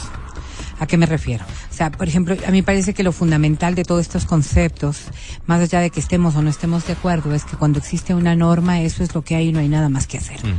Eh, eh, ese reconocimiento que se puede dar a la ley, así no me gusta así no me gusta. Como hay un montón de leyes que a mí personalmente no me gustan y que tengo que cumplirlas porque es una norma. Pero ¿cómo alcanzan entonces los cambios y transformaciones que están buscando las minorías? A través del reconocimiento de esas cosas, pero a través de la, ley. Pero eso quiere decir que impulsan estos cambios evidenciando lo, que está mal de la ley por vigente. Por supuesto, por supuesto, pues que no, si, si fuera escrita en piedra no, no tendríamos ningún argumento para cambiarla. Pues no, todas las leyes se van mutando en relación a las necesidades que se van creando. No hay otra forma. Pero si es que yo me sobrepaso en el término sobrepaso y sobrepaso. Les voy a poner un ejemplo claro, y esto en alusión a, temas que, a veces nosotros pensamos que, que, ah, pues que así soy. Si yo me paso el semáforo, ¿no es cierto? Si yo me paso el semáforo en rojo, puede provocar un choque, puedo provocar un atropellamiento, puedo no provocar nada, pero es un es, es una contravención o, o es una afectación a la ley. Porque la ley dice, en rojo no te pases. Es todo lo que hay que hacer. ¿no es cierto? Claro, cuando yo digo, es que tengo una emergencia, es que estoy atrasado, es que estoy apurado, es que estoy esto, es que estoy lo otro. Pero nadie salió Son lastimado, mis argumentaciones, ¿verdad? No venía nadie. Sí, no venía nadie. Son mis argumentaciones que me dan valor a mí para decir que lo que estoy diciendo o haciendo es lo correcto. Cuando se habla de temas como estos, ¿en dónde? Me siento afectado, vulnerado. Voy a decirlo. El tema del machismo que exponía Mati el tema de que hay muchas personas que dentro de la concepción religiosa pueden creer que una cosa está mal y que tengo que defenderla a capa y espada porque está mal. Verbalizando las cosas, yo podría decir todos tenemos derecho a dar a conocer nuestra opinión, pero racionalizándola, deberíamos entender que por algo existen procesos, hay normas. Lo que ha pasado ahora, por ejemplo, en los Estados Unidos, en Miami concretamente, ya marca una pauta de lo que debería darse. Que habrán un montón de colectivos que estarán pronunciándose. Al margen de que haya gente que se oponga, tienes otros estados en donde rige exactamente, lo contrario. Exactamente. Entonces, la alternativa está dada. Lo que pasa en España no a todo el mundo le ha caído muy bien. Es más, hay un altísimo porcentaje de personas que están completamente opuestas. Y quién sabe si de aquí a cinco o diez años las personas podrán tener otra normativa distinta porque se verán consecuencias de lo que está pasando. Pero todo esto parte de un proceso de socialización que deberíamos tenerlo claro. Si hay algo que se establece como norma, el respeto a esa norma debería ser lo que prima. Y no solamente a la norma legal, a la norma social mira, también. Mira, por ejemplo, lo que pasó en Cuenca, ¿no? Eh, sobre el, el, artista este que, que, que escultor, que hace que a, María hace un cuadro religioso sobre Cristo, sobre María, que no es la, la primera vez que lo hace, es un, él es recurrente en este tipo de cosas, ¿no? Es su forma de comunicar que está en contra, que está lo que sea que quiera sí. comunicar. Pero claro, imagínate en una sociedad católica, uh -huh. muestras una cosa como esas y dices, a ver, él tiene el derecho de presentar su obra. Él dice, sí. aquí está mi lo obra. Tiene. Exactamente. Es como lo creo. Exactamente. Los otros tienen todo el derecho de decir, puta, pues estás ofendiendo a una claro. cosa en la que yo creo. Al, eh, pues. por, por, lo tanto, no voy ni a ver tu obra, ni la aplaudo, ni, ni siquiera la comento, y lo que ni puedo siquiera hacer, nada. Y lo que pueda hacer Eso es lo para... que la ley me permite hacer pero mira, y es mi forma de, res pero de mira, mira, respetar mira. las cosas. Ahí hay una cosa que es clave y es que difícil. hoy y que hoy existe, que es eh, que pasa por lo que hagas socialmente, no la protesta silenciosa, Entonces, la protesta tienes derecho no a esa violenta. protesta, tienes derecho a, a, a, manifestarte pacíficamente, tienes derecho a presionar a las autoridades para que, en, en, conclusión, no, para que la próxima vez no le den el permiso a este ñato para que haga su exposición. Si eso llega a darse, jamás se aceptará que fue fruto de la presión, pero si eso llega a darse, entonces estarás restando el derecho de esa persona a exponer su obra. Claro. Hay puntos que muy difícilmente van a convertirse claro. en puntos de no, encuentro. No, es que hay no cosas hay que no tienen solución porque son tan distantes. Claro, claro. Que claro. no hay no, no hay no hay consenso. ¿Cómo es convivimos? imposible. ¿Cómo Claro. puedes consensuar con algo que te ¿Cómo está convivimos? agrediendo literalmente? Pero, pero, pero. Tampoco es alternativa ir y quemarle el, el local. No. O poner una estúpida exageración. Pero no es alternativa. Oye, ni tan estúpida. Yo les estaba hablando de esto porque que- no quería irme sin antes condenar en la circunstancia que vive el país, la inseguridad, los delincuentes avesados, las bandas organizadas, la escasa capacidad de las autoridades, la policía en la calle, etcétera, para enfrentar tantos focos de violencia. O sea, no sé cuántos policías necesitaríamos. Que aparezcan unos grupos de salvajes a armar ayer el escándalo y, y foco de violencia que armaron afuera de un espectáculo deportivo en el partido entre Nacional y Liga, yo creo que eso da cuenta exactamente de que lo que vivimos no solo pasa porque hoy hay una delincuencia que se está jugando el todo por el todo, no solamente porque hay una delincuencia que hoy en número es mucho más grande que la que era tal vez hace un tiempo, no pasa solamente por los errores, omisiones que se pueden haber cometido a lo largo del tiempo por parte de las autoridades, no. Evidentemente, evidentemente entre nosotros, mezclados entre nosotros, hay un montón de salvajes que no consideran en lo absoluto la necesidad de vivir en paz. Salvajes que se manifiestan en el tráfico, salvajes que se manifiestan jugando fútbol, salvajes que se manifiestan como ayer defendiendo a su equipo de fútbol. Salvajes que están listos para llegar hasta las últimas consecuencias ejerciendo violencia.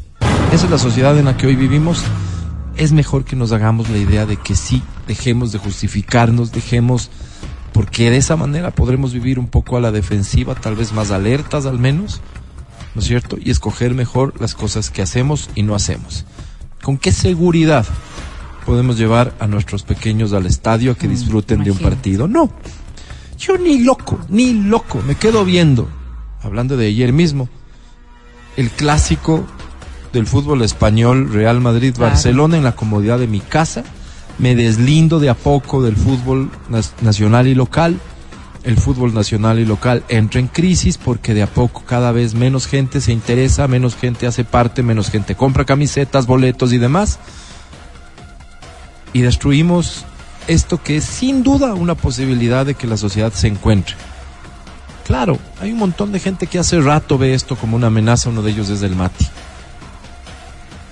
Pero el fútbol en el Ecuador ha sido sagrado, pues. la selección ecuatoriana de fútbol ha sido lo único que nos une, después de todo.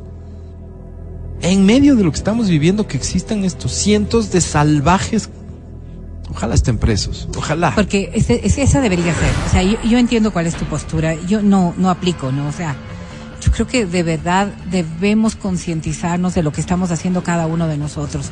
Que la, violencia tiene tantas aristas y tantas manifestaciones que damos nosotros mismos y lo hacemos todos los días en todas las circunstancias de nuestro diario vivir. Pero la única forma de, contrarrestar todo esto es con sanciones que realmente sean ejemplificadoras. Pues. Las imágenes, las tomas están claras, las redes sociales, los medios de comunicación. A esa gente se le debe encontrar y castigar. Y las sanciones tienen que ser tan fuertes que la próxima vez al menos lo piense. Claro, lo que pasa es que no te puedes inventar sanciones, no te puedes saltar procedimientos. Y mañana el juez toma la decisión que toma en base a las leyes que existen. este círculo vicioso en el que estamos envueltos requeriría de que al menos nosotros, los ciudadanos, no seamos parte de, pues. Y, en esto les voy a decir algo. Con todo lo que está ocurriendo en nuestro Ahí estamos. fíjense ustedes lo de las vacunas en Carcelén, que es una cosa tan espantosa.